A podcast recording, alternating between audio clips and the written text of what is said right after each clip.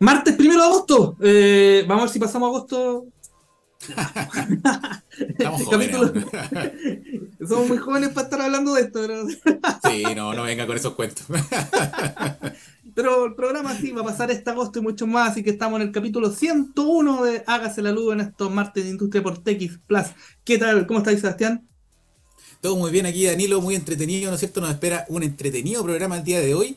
Y bueno, voy a adelantar un poquito que vamos a estar conversando. Hace un par de semanas atrás, eh, el Ministerio de Energía, ¿no es cierto?, sacó un proyecto de ley, lo ingresó al Congreso. Ya hemos estado conversando en algunos programas de ese tema y queremos entrar a picar, ¿no es cierto? Hay temas bien interesantes asociados a cuáles son los principios que están cambiando, modificación en el reglamento de potencia, fue, no fue, era, si era, no sé, no sabemos, ¿cierto? Principio de los cambios de la coordinación, un cuarto principio que aparece por ahí, y una serie de políticas que apuntan de alguna forma a, y como dijo Daniel Olivares hace, un par de, hace varios programas atrás, ¿no es cierto? Que acá Chile es como una especie de laboratorio y tenemos que buscar las mejores políticas públicas que nos permitan, ¿no es cierto?, de alguna forma ser este punto de lanza y dar ejemplos, o, o, más que ejemplos, ¿no es cierto?, buscar caminos que nos permitan a otras naciones, ¿no es cierto?, alrededor del mundo que también va a tener que transitar a través de este mismo camino, de cómo implementar este camino de la transición, cómo implementar, ¿no es cierto?, mayor energía renovable, sistemas de almacenamiento, etcétera. Y en ese sentido, a mi juicio personal, ¿no es cierto?, el proyecto de ley yo creo que va bastante bien encaminado en buscar, ¿no es cierto?, este futuro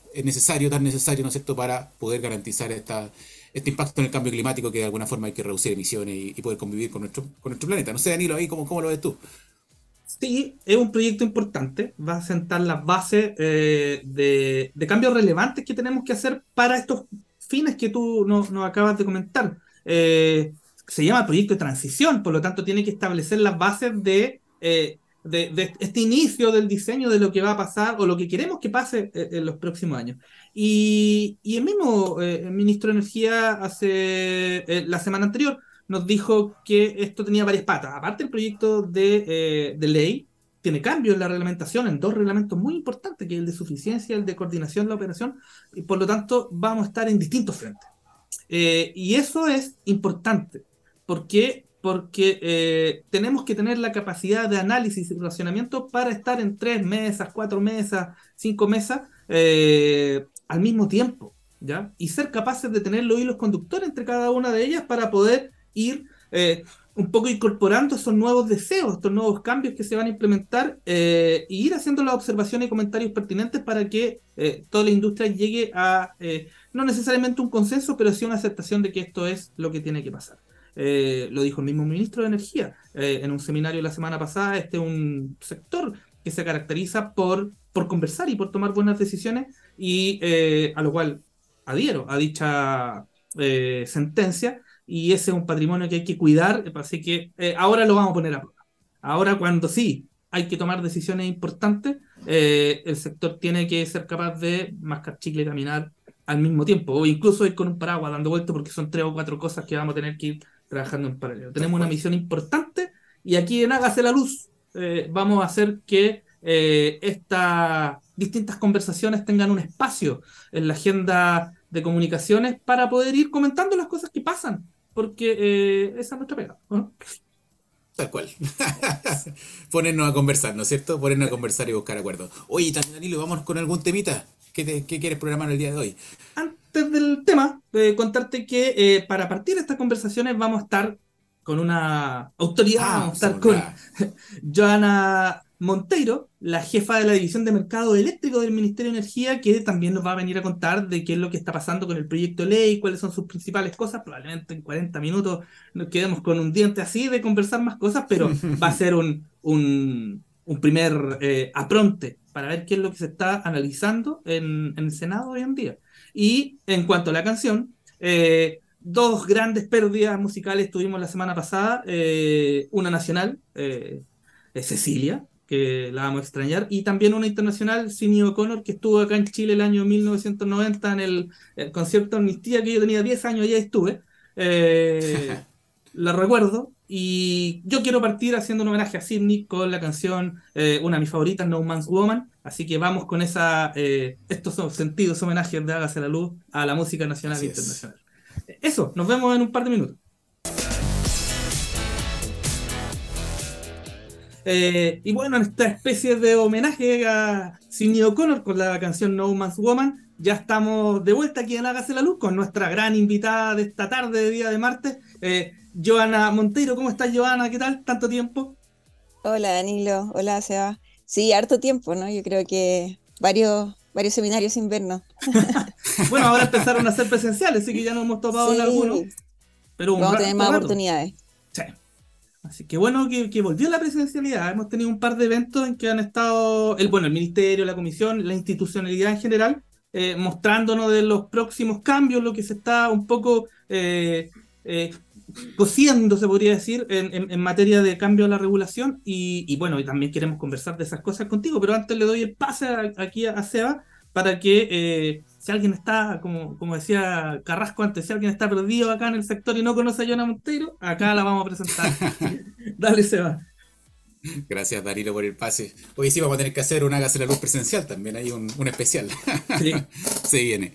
Oye, y para todos nuestros queridos escucha entonces, bueno, Joana es ingeniera civil electricista de la Universidad de Chile, es diplomada en regulación económica y también en habilidades directivas de la Universidad Adolfo Ibáñez, es Master in Energy and Environment Policy de la Universidad de Nueva York.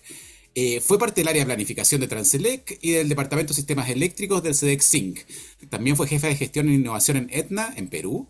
Y de vuelta en Chile, eh, primero fue profesional del Departamento de Planificación de la CNE y actualmente es la jefa de División de Mercados Eléctricos del Ministerio de Energía. Ahí ocupamos todo el programa en el currículum de Joana. Muy bien, así que bienvenida, Joana. bienvenida, Joana. Esperamos que sea una muy grata conversación. Oye, como siempre decimos que aquí en Hágase la Luz el tiempo vuela, vamos, Danilo, directo a las preguntas. Al tiro. Y y bueno, Joana, eh, eh, aprovechando de, tu posición hoy día en, el, Ministerio de Energía, eh, como jefa de división de mercado eléctrico, que queremos hacerte algunas consultas y conversar un poco del proyecto de ley de transición. Y, como todo inicio, queremos un poco que, si tú nos puedes contar acerca del diagnóstico que motiva este cambio, el que está hoy día en el Congreso, se ingresó en la Cámara Alta, la Comisión de Minería y Energía del Senado. Entonces, atacar estas cosas, pero quizás los principales temas que eh, se busca solucionar y mejorar con este proyecto de ley. Sí, mira, bueno, primero que todo, gracias por la invitación a participar de su programa. Eh, sin duda el proyecto de ley eh, es uno de los temas, ¿cierto?, que, que, está hoy día en la palestra, ¿cierto?, número uno, trending topic del sector. y yo te diría que un, es un proyecto que nace a partir de un diagnóstico que viene a ser un, un tiempo considerable, eh, a partir del, año pasado, cuando inició ¿cierto? Esta, esta nueva administración, seguimos haciendo unas, unas mesas de transmisión que, se venían haciendo de antes también. Eh, pero una mesa de transmisión con eh, la comisión y el coordinador, con el fin de levantar diagnósticos de las tres instituciones, ver cuál era el diagnóstico un poco común, las miradas, ¿cierto? A través de las tareas específicas que realiza cada una de las instituciones como eh, cada uno ha podido eh, desarrollar eh, y, llevar a, cabo, ¿cierto? Sobre todo también la, ley de transmisión, que ya entonces lleva varios años, ¿cierto? Donde uno ya ha podido ver cómo funciona, que, cuáles son las cosas buenas que trajo, algunos desafíos que se pudieron haber planteado, ¿cierto? En su implementación, etc. Y a partir de ahí estuvimos reuniéndonos algunos meses. durante el 2022 y levantamos una serie de temas que nos pareció que Em, de todo tipo, eh, pero habían algunos que eran eh, bien como de fondo, que, que, uno pudiera requerir como una mirada, ¿cierto?, más, más profunda eh, de la transmisión, em, y que tenían que ver con temas de señal de localización, temas de acceso abierto, temas de valorización y remuneración, temas que uno podría darle una mirada, ¿cierto?, más, más de fondo a cómo han ido, cómo, cómo esto se ha ido como desarrollando en estos años. Eh, y otros temas que eran urgentes de ser abordados porque había un, un algún tipo de, desafío, digámoslo, ¿cierto? Em, importante de ser resuelto prontamente y que tenía más bien que ver con eh, paralización de proyectos mm. que estaban en construcción. Eh, y eso era un tema que estaba un poco amarrado hoy día a la regulación, ¿cierto? Si bien el reglamento tiene está el 151, el 157, ¿cierto? Para dos vías de, resolución distinta, em, sin duda no, es tan fácil de resolver a través de esa vía, por lo tanto eh, vimos que era em, importante tener una, una mirada y algún, alguna modificación o alguna ampliación de, de ese tema. y partió un poco por ahí, luego a través de, las mesas de corto plazo que hizo por otro tema, ¿cierto? la Comisión Nacional de Energía, eh, la industria propuso muchas eh, iniciativas de todo tipo, legales, reglamentarias, que tenían que ver con el corto plazo y que tenían que ver con otras cosas, eh, un popurrí de, de temas. Y el ministerio decidió poner a disposición, ¿cierto?, de la industria eh, este, este instrumento legal para recibir propuestas, pero que tuvieran unas características particulares que fueran de, de una resolución urgente también y que hubiera cierto consenso. Difícil, porque cierto, el sector uno sabe que de pronto, bueno, cada uno tiene sus miradas, ¿cierto? Pero sí habían elementos que, que uno diría, bueno, eh, eh, todo el mundo, por ejemplo, está de acuerdo en que algo había que hacer con, con las obras que estaban paralizadas, yo creo que ahí sí había consenso, y ese tipo de cosas son las que la, idea era eh, levantarla a través de esto, para tramitar este proyecto de ley, que la idea era que se tramitara de algún, rápidamente, entre comillas, en, el, contexto cierto de tramitación legal, que no es muy rápido, pero dentro de todo rápidamente. Em, así un poco nace em, y de ahí va tomando forma este proyecto hacia una mirada un poquito más amplia, tomando estos elementos de, de urgente resolución, como tiene este, este, cierto, se divide en tres como partes, pero la parte de licitación y construcción de obras de ampliación. Eh, tiene también la parte de promoción de almacenamiento, que es una mirada un poquito más de mediano plazo, eh, en donde eh, se ve que es necesario, ¿cierto?, hacer ahí algunos temas, ajustes quizás em, para la promoción del almacenamiento y que haya más infraestructura de este tipo. Y luego la patita de la planificación y la operación también, donde entra también el tema del coordinador. Eh, que también tiene una mirada eh, un poco de desarrollo de proyectos y de operación del sistema. Eh, y ahí le dimos todo un conjunto, una mirada un poquito más de corto, mediano y largo plazo, pero que son todos temas bien relevantes para el sector. Entonces, un poco eso, así nace el proyecto de ley, eso intentó resolver desde un principio y ahí, ¿cierto? Se ha ido armando y ajustando ciertas piezas para, para tener lo que tenemos hoy día. Mm quedó tocar estos flancos. Yo creo que, es bastante interesante, ¿no es cierto? Abordarlo, vamos a tratar de irlo desmenuzando un poco a través del programa. Eh, también para ponernos a todos, ¿no es cierto? Y también que todos nuestros auditores de alguna forma se enteren de lo que está pasando y lo que se va a estar tramitando en los siguientes meses. Oye, y, y, partamos ahí por el, por el coordinador. Hay algo bastante interesante, ¿no es cierto?, en esta nueva función del coordinador, o más que nueva función, ¿no es cierto?, de alguna forma se le agregan, y vamos a resaltar dos temas importantes. El primero es que se vuelve de alguna manera a estructurar la innovación en torno al coordinador y se le asigna un rol bastante central. Y el otro, que a nuestro juicio, o en mi juicio un poco más personal, también creo que es súper interesante eh, y súper novedoso, ¿cierto? Esta capacidad en que ahora ya no es solo operar a mínimo costo, sino que también es con una operación baja en emisiones, ¿no es cierto? Y uno siempre dice, oye, acá si estoy cambiando la función objetivo o estoy cambiando, ¿no es cierto?, cómo debo mirar el sistema, te cambia toda la lógica, ¿no es cierto?, bajo la cual tú estabas pensando y estructurando en los últimos, en todos los años en que ha operado el coordinador y los CDEC anteriores, ¿cierto? Entonces son dos cambios bien, bien estructurales. Y, partamos un poquito ahí por, la innovación y, en su juicio, ¿no es cierto?, una crítica o tu visión general de si veían que efectivamente había un déficit en términos de innovación, de alguien que faltara que llevara la, batuta, ¿por qué se le entrega este rol particular al coordinador o, se le asigna, se le refuerza este, este principio? Sí, bueno, yo te diría, no sé si eh, falta innovación, yo diría que lo que, lo que impulsa esta, esta modificación, porque hoy día el, coordinador ya tiene un rol, ¿cierto?, en, innovación que está dado en, la ¿Mm? ley, tiene además un presupuesto asignado para innovación. Eh, y solo se hace modificación en términos de encauzar este rol innovador, eh, quizá más eh, explícitamente en términos de los objetivos de política pública que, que, se vayan desarrollando ¿cierto? en el tiempo.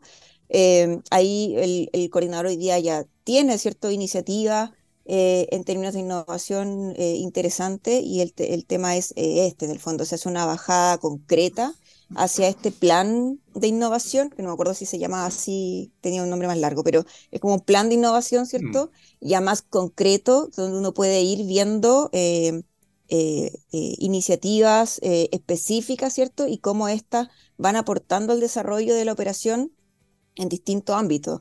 Eh, un poco por ahí va eh, em, eh, la idea, ¿cierto?, de, esta modificación al, al 7213, me parece que es. Em, al 7213, donde, donde se habla de, la innovación. Pero harto se ha hablado respecto de esto, que, que, en el fondo se le agrega más función.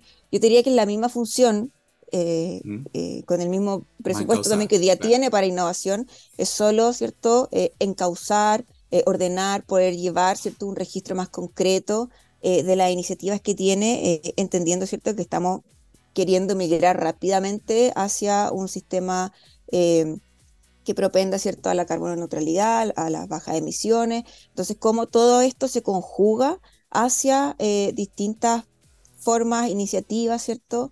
que vengan a través de la innovación para poder llegar hacia, hacia ese objetivo. Que hoy mm. día la política pública apunta hacia allá, ¿cierto? Eh, y por lo tanto esa es la idea. En el futuro podrían ser otras, además, políticas públicas complementarias que vayan también guiando un poquito eh, esta función eh, de innovación.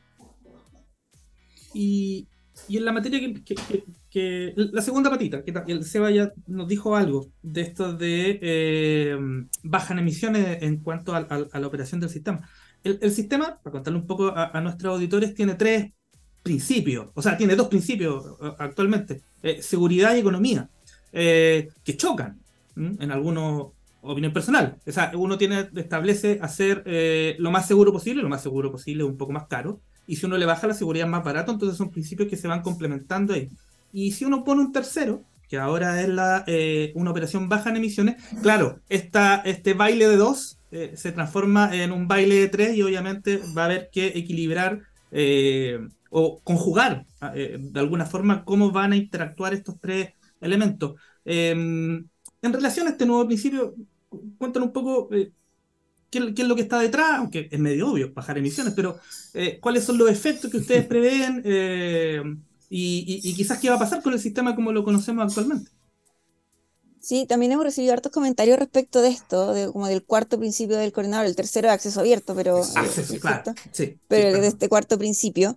Ahí, en el fondo, todo esto parte en el contexto también de eh, la ley marco cambio climático, ¿cierto? De que estamos transitando hacia una carbono neutralidad, tenemos metas y fechas ya establecidas por obligación que cumplir. Em, y por tanto, nos pareció muy relevante, ¿cierto?, eh, elevar a nivel de principio la sustentabilidad Em, entendiendo, ¿cierto? Que, o sea, este, no es que se nos ocurrió a nosotros, digamos, es como muy de, libro, ¿cierto? De, la bibliografía, el, trilema de la energía tiene estas tres componentes, operación a bajo costo, seguro y sustentable. Eh, y cómo eso se conjuga, eh, bueno, es parte, ¿cierto? De, de, lo que cada uno, cada país, cada sistema, ¿cierto? Ha ido en el tiempo desarrollando. Claramente, eh, nadie tiene la receta, va a depender caso a caso pero sí hay un tema eh, bien concreto que como que quería como aclarar, porque sí hay muchas dudas respecto de cómo esto entra en, en particular en la operación económica y en la lista de mérito. Y, la verdad es que no, no entra como una variable, no está pensado que entre como una variable, ¿cierto?, adicional al ejercicio de optimización de, del despacho económico, eh, sino que más bien, ¿cierto?, eh, la idea es poder, es poder tener esto como principio Em, y eh, ir desarrollando iniciativas que propendan a la operación de un sistema más eh, bajo en emisiones. Eh, el coordinador ya tiene esto en parte, ¿cierto? hace ciertas cosas y proyectos, ¿cierto?, relacionados con esto. Por ejemplo, también el, tema de, de, la licitación de condensadores síncronos que está llevando a cabo ahora, tiene también eh, su base en poder sacar y retirar centrales a carbón de la zona norte, mm. que si no existe algo, ¿cierto?, que, que apoye y aguante el sistema en el norte, técnicamente eso no va a ser posible. Em, y por lo tanto, tiene que ver con esas cosas, con esas otras cosas que el sistema podría requerir, ¿cierto?, estar como eh, mirando eh, todos los aspectos donde uno pudiera em, hacer algo, desarrollar, ¿cierto?, alguna iniciativa para propender un sistema más bajo en emisiones. Y lo que sí quisimos eh, dejar explícito en la ley es que esto no entra a operar este, este cuarto principio hasta que haya un reglamento que indique cómo eso se va a traducir, porque justamente no queremos que hayan miles de especulaciones, porque podrían haber muchas formas de cómo esto eh, va a incidir, ¿cierto?, en, el rol del coordinador. Em, y no queremos que ese espacio quede como tan a la incertidumbre durante todo este tiempo mientras el reglamento eh, tome esto y le haga una bajada concreta. Eh, de hecho, en la caricatura, ¿cierto? también el, ministro lo mencionaba el otro día en, en un seminario, em, nos han llegado comentarios de que, bueno, si estamos emitiendo mucho, a lo mejor vamos a tener que cortar la luz. Eh, no, no, no tiene que ver con la operación, eh, eh, con la operación, tiene que ver con desarrollo, ¿cierto? Tiene que ver con innovación. Em, esa es la idea inicial de por qué se incluyó. ahora, obviamente también el coordinador tiene su espacio, ¿cierto? De poder mirar cómo esto se va a ir implementando, pero la idea es que también esta discusión en particular la podamos tener en el contexto del reglamento. Y mientras no hay reglamento, no hay eh, interpretaciones de cómo esto podría ser y se podría incorporar. Ya. Voy, voy a usar la caricatura que, que también usó el ministro. Es como, y, también lo que dijiste, si vamos a la lista de méritos, de repente nos encontramos con una central que emite mucho, ah, usted fuera, no, eso no, sería como parte de, este, parte de la mitología, se podría decir. Sí, no, la idea, no, no es la idea que entre como una variable, ¿cierto?, al despacho económico tal como lo conocemos hoy día. Claro, porque pensemos que la pega de la coordinación, que son estos cuatro pilares que yo me comí uno, eh, disparan hacia todos lados, la operación de corto plazo, la operación de mediano, la planificación, es una serie de elementos y, podríamos decir que está una cajita de herramientas extra que se le abre al coordinador eh, para tomar decisiones con este foco que eh, propender un sistema bajo en emisión. Sí. Básicamente, sí. O sea, esa es la idea, ¿cierto? Que, y, cosas que el coordinador hoy día igual tiene, tiene a la vista en el fondo. Si la idea también es, poder relevar eh, el término, ¿cierto? Eh, hacia este, este cuarto principio, entendiendo que es importante ponerlo en un lugar, ¿cierto? Considerable, dado que tenemos una ley marco cambio climático hoy en día eh, que, que nos obliga ya a cumplir ciertas metas. Em, entonces es importante que ya vamos poniendo estos temas un poco más arriba en la escala de, prioridades, eh, pero por supuesto eh, no siendo, teniendo como algo súper disruptivo en términos de eh, la operación del sistema, en, la lista de mérito, en las consideraciones, ¿cierto? Para algo que es tan, tan complejo como el, el, despacho diario. Em, sé que me gustaría decir algo, porque el otro día en el seminario eh, donde habló el ministro, no estuvo con streaming, entonces, eh, claro, yo estaba ahí y pude escuchar eso. Eh, qué importante que podamos decir estas cosas, porque vamos, se, van destruyendo mitos dentro de las conversaciones que he tenido con conocido conocido sector. Uy, se dice harto sobre esto, entonces qué bueno poder aclararlo. No, absolutamente. Y en los chats masivos del sector también empiezan a salir como teorías, teorías de conspiración. Teoría conspirativa. Eh, esto significa que entonces el ministerio va a hacer un cambio en este sentido. Eh, no, eh, esta e, era la idea. por supuesto, siempre en, la discusión, en la discusión parlamentaria, si algo es interpretable de otra forma, si algo no, está súper claro. Yo creo que es importante dar la discusión en el Parlamento. Mm. Pero también es muy importante que sobre, este tema en particular, eh, tener la claridad de que esto va a tener una bajada reglamentaria antes de que empecemos a teorizar de cómo esto va a, aplicar, ¿cierto? Porque queríamos evitar el sinnúmero de quizás discrepancias que le iban a llegar al coordinador por eh, tener un principio, ¿cierto? Que, no lo esté aplicando de una u otra forma eh, en términos de la creatividad de cada uno, si al final formas mm. hay muchas, digamos pero, pero por eso también quisimos darle esa bajada y ese como eh, estricto paso por el reglamento antes de que empiece a, operar como principio tal cual. Va a estar buena, va a estar buena y entretenida esa discusión parlamentaria y después la del reglamento. Tremendos temas, ¿no es cierto? Vamos a estar como en el Congreso de Estados Unidos con los aliens, así, viendo qué va a pasar. Oye, y llegamos ya a la mitad del programa, Joana, ya llevamos 20 minutos de conversa y te queremos eh, entregar la radio, ¿no es cierto? Un poco los controles para que nos dejes con un tema y volvemos, ¿no es cierto?, en un par de minutos aquí a Nagasar Luz. Ya, súper. Sí, mira, yo eh, elegí una canción que eh, es bien livianita y me pone como de buen humor de Alanis Morissette, Hand is My Pocket. Oye, cuando tú nos me comentaste a mí esta canción, es que este es un discazo. Es fantástico. Eh, tiene seis, siete temas que, que fueron el single, el Jagged Little Pill, Jagged Little Pill del 94, no sé. Ya no, sí, 94, 95 por ahí. Sí, pero es un pedazo de disco tan bueno que tiene como tres versiones, la remasterizada, la, la Unplugged, etc. Así que eh, buenísimo el tema que, con las que vamos a hacer esta pausa, así que nos vamos con Hands in My Pocket y volvemos acá en esta tarde de Hágase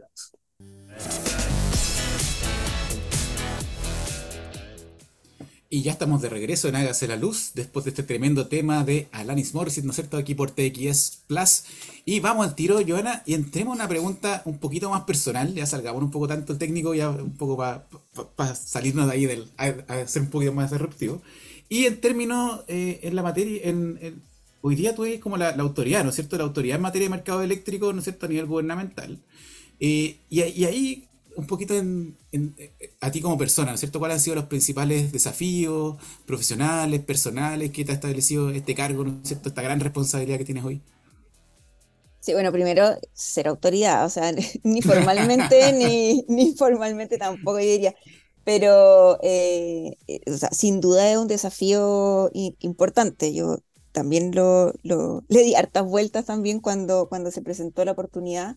Eh, te, lleva eh, de una a, un, a, una cantidad de temas eh, súper amplios que abarcan el mercado entero, claramente, ¿cierto? Por eso mercados eléctricos es, la división.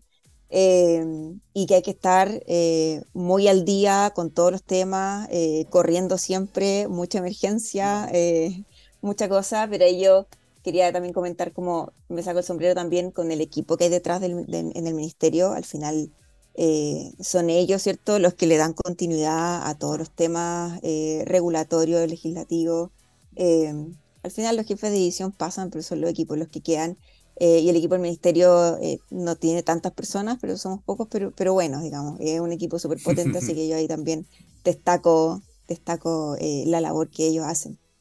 y en temas personales, bueno, sí, menos tiempo, Eh, hay adecuaciones logísticas, ¿cierto? Eh, pero eh, es bien adrenalínico esto. Yo creo que te tiene que gustar un poquito la adrenalina para, para disfrutarlo. Está bien entretenido, con hartos, hartos bonitos desafíos por delante. ¿cuánto, ¿Cuánto ya está en el cargo? Casi un año y medio, ¿cierto? Un año, no, como un año. De marzo. Tres meses, sí, de abril, de abril. Ah, abril. Pero sí, Sí, un poquito más de un año. Eh, ya ha pasado de todo, justo también el, mercado ha estado bien convulsionado. Claro. O sea, siempre entretenido, ¿no? en el, por ejemplo, o sea, la discusión de los mínimos técnicos, del, de que se marginan o no, la de las empresas que salieron del mercado, ahora con un proyecto de ley, o sea, ha estado bien... O sea, todo, tarifa, eh, VAT, BATT, eh, todo. Digamos, está todo en un punto... Claro. Siempre el sistema se encarga de, sorprenderte. sí, no, siempre parecen temas novedosos. Oye, eh, volvamos al, al proyecto. Eh, y como lo, fuimos comentando en, la primera parte, ha estado bien eh, comentado, seminarios, prensa, etc. Eh, y en específico un tema que son los ingresos tarifarios. Entonces, esta pregunta o este tema, quizás dividámoslo en dos partes. Primero, te querimos pedir si es que nos puedes explicar muy brevemente qué son los ingresos tarifarios para que lo, lo, entienda toda nuestra, nuestra audiencia.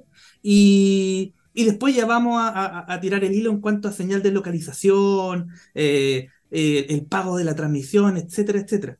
Y em, eso primero, a ver si, nos puedes comentar de eh, qué son los ingresos tarifarios y qué son las cosas que están detrás de, esta, este cambio. Sí, bueno, así, muy, muy, muy simple, ¿cierto? un poco tiene relación a una especie de rentas por congestión, ¿cierto? Que lo que va quedando cierta diferencia entre inyección a costo marginal y retiro a costo marginal del otro punto de la línea.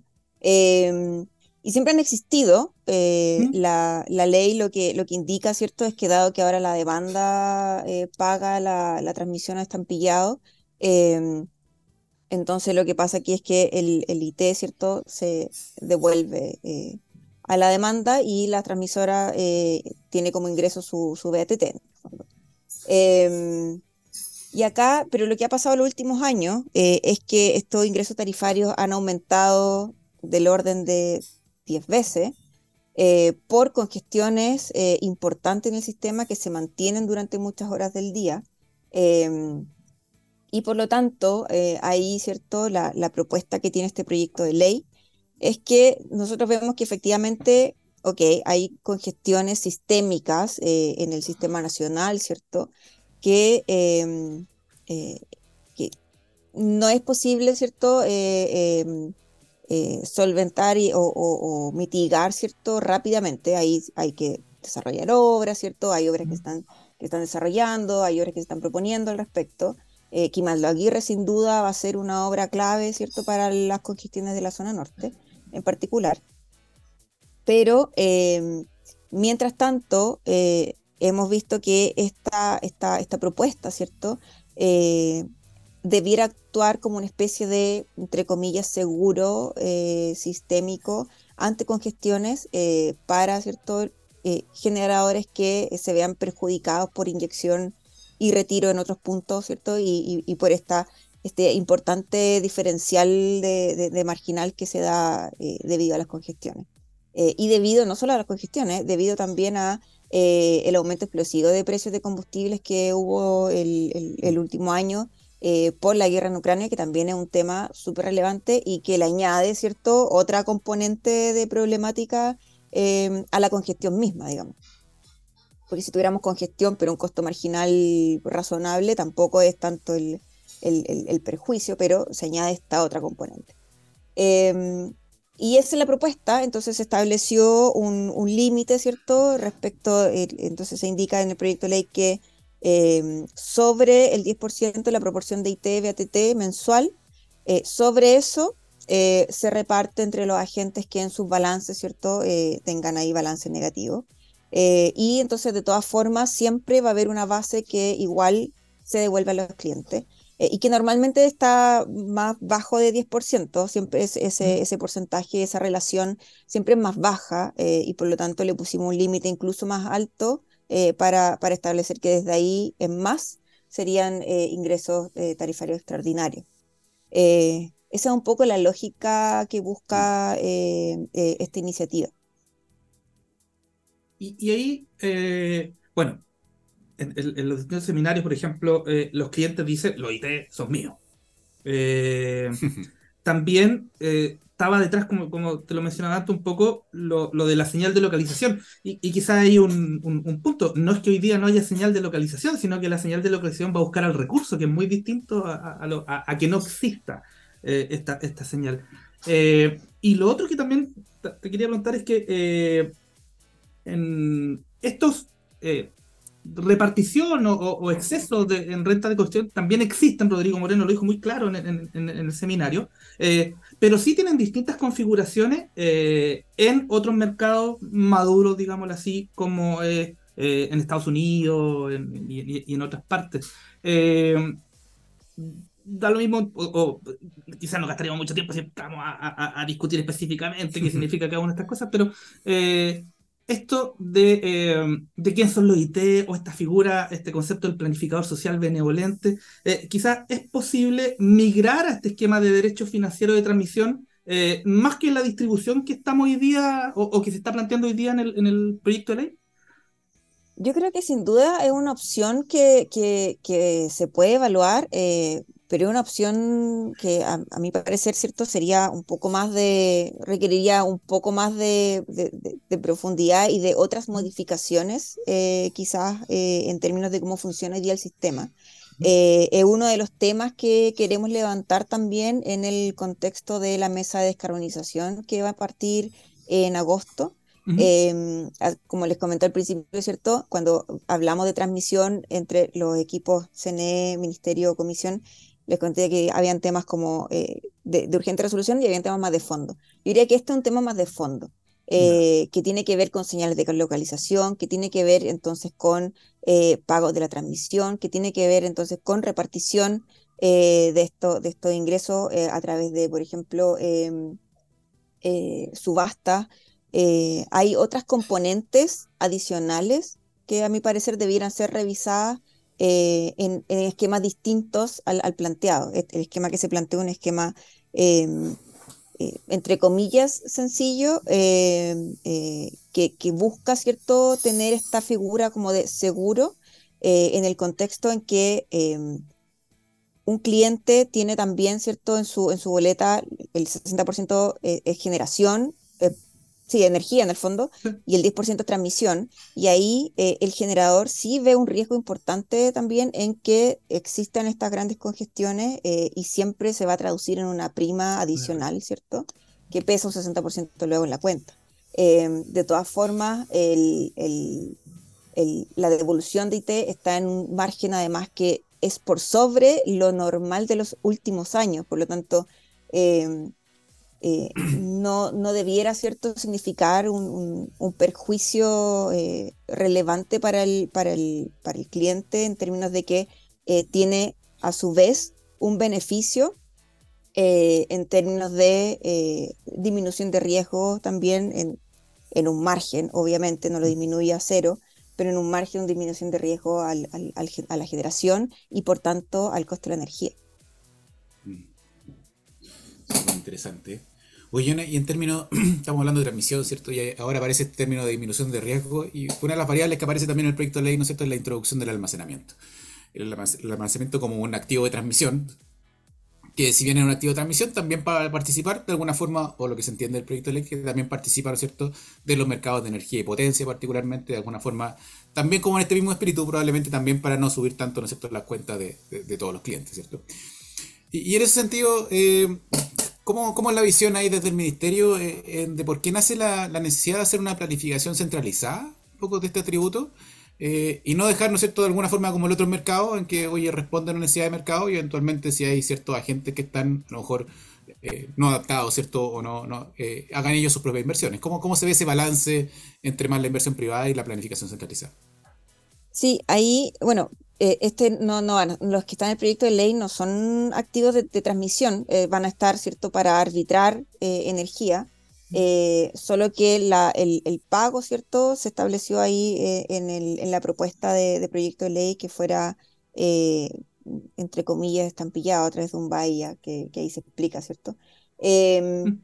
Pero la idea, yo ahí quiero poner como el contexto más amplio de, nuevamente, nuestras metas de carbono neutralidad, eh, la ley marco de cambio climático, ¿cierto? Que ya nos impulsa y nos setea claramente cuáles son nuestras metas las que tenemos que apuntar. Eh, y, para ello, ¿cierto? Tenemos que empezar a ver cómo transitamos para llegar a ese punto ya más de largo plazo, eh, cómo vamos retirando, ¿cierto? Centrales más contaminantes, reemplazándola por, por, por, energía más limpia. Y ahí, súper importante, eh, y yo creo que ha estado un poco en, todas las últimas modificaciones o propuestas ¿cierto? Que, se han hecho a través del ministerio.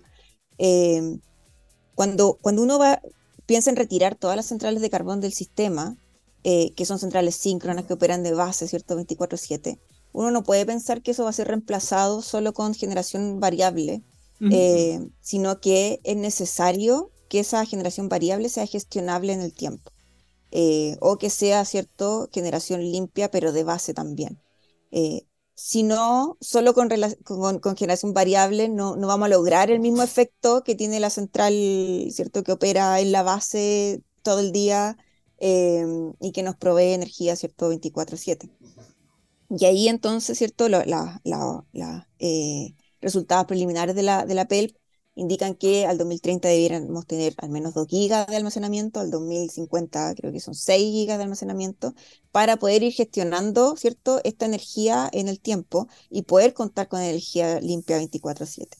Em, y esas son más o menos nuestras nuestras metas, ¿cierto? Eso es lo que dicen los estudios que debiéramos ir propendiendo hacia. Eh, y vemos que en el sistema no está respondiendo claramente, ¿cierto?, con la velocidad que uno esperaría, dadas esas metas que nos hemos impuesto. Em, y hoy día creo que tenemos un poco más de 100 megas operando en, almacenamiento para arbitraje. Eh, y, ciertamente entonces requerimos una mayor velocidad en ese, en ese ámbito. y ahí entonces apunta esta iniciativa para que esté dispuesta, ¿cierto? Y operando, me parece que dijimos el 2026. a la espera también, y ojo, porque además de ahí viene, debiera venir, ¿cierto? Quimalo Aguirre, pero no podemos esperar al 2030 para eh, empezar a gestionar un poco, ¿cierto?, estas congestiones, em, que sin duda va, a ayudar a la congestión de, la zona norte, em, poniendo energía del día hacia otros horarios, ¿cierto? Eh, por supuesto, también ayuda a incluso eh, cerrar o, no operar, ¿cierto?, centrales contaminantes mínimo técnico, ¿cierto?, que también operan porque si no hay que prenderla y apagarla en la noche. Em, y esos son beneficios para el sistema y que debiéramos empezar rápidamente a poder desarrollar entonces esta, infraestructura para eh, ir cumpliendo estas metas. Eh, de ahí nace eh, un poco la, iniciativa del almacenamiento. Em, y sí hemos recibido varios comentarios y bueno, en la última sesión de Parlamento tuvimos las, las primeras impresiones, ¿cierto? De estaba Acenor y, y Humberto, Verdejo. ¿sí? Eh, de sus aprensiones respecto de, esta iniciativa en particular, que bueno, el ministro también lo dijo en esa misma sesión, nosotros estamos abiertos a, revisar las formas, eh, eh, perfeccionar, ¿cierto? Quizá la forma de licitación, pero yo diría que el fondo es muy relevante en términos de lo, de lo que busca esta iniciativa. Mm. Sí, no, súper interesante. y, ahí, una, un poco para cerrar la pregunta, eh, hoy, día sin este seguro, porque es como una especie de seguro, ¿cierto? ¿Tú, ves que la industria no se desarrollaría de aquí al 2026? ¿O, esa es la visión general de que, porque a, veces pasa, ¿no cierto? La industria privada a lo mejor interesada y, a lo mejor ya estaban haciendo sus desarrollos y varios ya estaban, lo tenían en carpeta, algunos en tramitación ambiental incluso. Eh, ¿Cómo choca eso con ese desarrollo que, que hoy día estaba en curso? Hay varios. necesitamos mucho más todavía. Sí, hay varios. Ahora, claramente diría que necesitamos más de lo que hoy día está en carpeta, eh, como tanteando terreno, ¿cierto? Eh, muchos desarrolladores nos han consultado, como quieren certeza absoluta respecto de eh, ingresos por potencia, ingresos por energía, cómo se va a operar el, almacenamiento. Claramente ahí en, la operación, de hecho, todavía hay eh, incertidumbre en, los desarrolladores, ¿cierto? De, cómo el, coordinador va a operar su inversión, básicamente. Y por eso también es compromiso de la agenda de segundo tiempo, y lo, y lo dijimos en el hito de almacenamiento, eh, cuál es el plan de trabajo del reglamento de operación y coordinación, pero obviamente un plan de trabajo, como todo reglamento, que demora más o menos un año, entonces estamos previendo que para el segundo semestre de 2024 recién podríamos tener cierto algo ya concreto y armado eh, en ese aspecto y por tanto eh, hay muchos que están esperando como eh, un poco tener esa claridad, ¿cierto? Que dado que el ingreso por energía es, la mayor componente de ingreso que tienen esta, esta infraestructura. Eh, entonces no, no es tan claro que, que vayan a haber grandes inversiones rápidamente, más bien vemos inversiones, bueno, por supuesto empresas que se financian ya ahí con, con capital corporativo, digamos, ¿cierto? Pero todo lo que es Project Finance, en el fondo están esperando como un poco estas señales súper concretas respecto de, eh, de, cómo van a ser sus ingresos. Y hay algunos eh, temas regulatorios que, eh, que ir avanzando para ello. Por eso también es que el reglamento de potencia también hace una esta semana dimos esta, esta noticia, ¿cierto? También saber esa consulta pública, ya la idea de ir como cerrando y dando esa certeza que era muy relevante para, para el sector. Eh, y nos quedaría entonces, ¿cierto?, la parte de la operación, eh, que también es bien relevante. Entonces, igual esperamos que eh, los inversionistas tomen esto también como una señal para poder ir desarrollando sus proyectos, pero, pero vemos aún mucha duda, mucha pregunta, ¿cierto?, al respecto, y por lo tanto no, no es tan claro que se vaya a desarrollar así de rápido como, como nuestras metas lo, lo requieren. Lo requieren. Sí, de hecho, también lo dijo el ministro, esto como de la canibalización interalmacenamiento, que también pone un poco, eh, no duda, pero no sé si reticencia tampoco, pero sí, no sé si nerviosismo, no sé cómo decirlo, en, cuanto a que eh, si se nos pasa el tejo, eh, se van los proyectos, no, no rentan de acuerdo a lo que a lo que, a lo que se estima. Recordemos también, sea cuando entrevistamos a Alfredo Solar, también nos dijo que, que, una buena alternativa era la planificación centralizada, dado que los privados iban, podían canibalizarse entre ellos. Exacto. Sí, bueno, pero también nuestra idea es que, es que en este tiempo vayamos también discutiendo un poco y haciendo una bajada más, más precisa o más técnica de, eh, de la necesidad, de mm. las zonas, de, los de los montos, ¿cierto? Al mm. principio había incluso dudas de que, bueno, es un sistema de 2 gigas, son muchas baterías, ¿qué es lo que es, lo que se va Entonces, ir teniendo estas conversaciones, ya en este hito de almacenamiento, el coordinador presentó una primera versión de su estudio, ¿cierto?, de almacenamiento, donde ya uno ve luces de montos globales, de ubicación, entonces ir de a poco, ¿cierto?, dando esta bajada mientras tenemos la conversación parlamentaria eh, respecto al proyecto de ley completo también. Me acordé de una de las teorías de WhatsApp con esto del, de que se quiera una licitación o varias, de que le íbamos a dar 2.000 megas a una sola empresa que iba a tener el sartén del, del sistema chileno. bueno, eso lo va a definir la, la CNE, así está escrito en la, en la ley, eh, ah. pero, pero ciertamente ahí hay harto análisis que, que, realizar, ahí también hay ciertas consideraciones de competencia, etcétera. Entonces, eh, ahí vamos a ir dando más luces seguramente en el camino. Oye, Joana, es que nos falta mucho tema, porque mira, tú lo dijiste, Joana, de, los cambios del, reglamento de suficiencia, que es un programa por sí solo. En una vez ahí no podemos hablar con, contigo de nuevo o con alguien del, ministerio que nos vengan a, un 2.0 acá de este programa. Eh, estamos, sí, por supuesto. estamos en la pitilla, estamos cerca ya picando los 40 minutos. Eh, te agradecemos el tiempo que, te has dedicado a, poder contarnos estas cosas que es muy necesario. Y, te queremos dar, pasar el, micrófono en este minuto de hacer la luz que nosotros le llamamos, que eh, este minuto confianza para cerrar el, algo que haya quedado pendiente, alguna cosa que nos quiera agregar. Así que el micrófono de Hágase la Luz es tuyo para eh, hacer la luz. Gracias. Eh, sí, yo creo que como, como última cosa, ya como para ir redondeando ideas, comentar que, que, bueno, todo lo que hemos, estado conversando, ¿cierto? Este último tiempo el sector ha estado como bien convulsionado, revolucionado, a muchas cosas que han ido pasando. Eh, muchas de ellas también eh, se gatillan por temas de exógeno, como decía hace poco, ¿cierto? El tema de la guerra en Ucrania y el aumento de los precios, el tema de eh, la pandemia también, ¿cierto? Y todo lo que afectó en el desarrollo de, proyectos. son cosas también exógenas que el país y que todos los países en el mundo, ¿cierto? Han tenido estos problemas eh, eh, en nuestro país yo creo que lo hemos ido como yendo, canalizando, ¿cierto?, de distintas formas.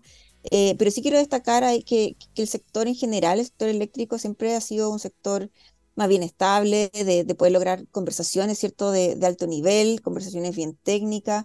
En general, yo diría que, que hay una, una bastante buena capacidad de, ir logrando consenso más o menos razonable, ¿cierto? En un, margen razonable, como decía, ¿cierto? Siempre cada uno tiene su visión eh, particular dependiendo de, dónde está, ¿verdad? Pero, pero en general yo diría que eh, los temas eh, y las conversaciones son de, muy alto nivel y por lo tanto yo estoy segura que los caminos para transitar hacia un sistema bajo en emisiones, hacia ir cumpliendo nuestras metas de carbono neutralidad, vamos a ir encontrando este camino, ¿cierto? Eh, ir dando esta certeza. Yo creo que ya hay eh, algunas cosas encaminadas. Este proyecto de ley busca em, eh, dar algunas, algunos pasos, ¿cierto?, en ese sentido.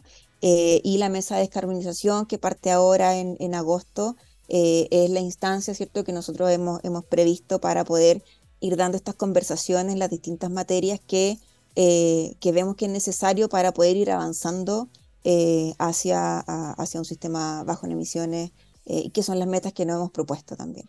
Em, así que eso, yo bien como esperanzada estos procesos, yo creo que hay que confiar en el proceso eh, y vamos a ir llegando, vamos a ir encontrando consenso y caminos y visiones más conjuntas.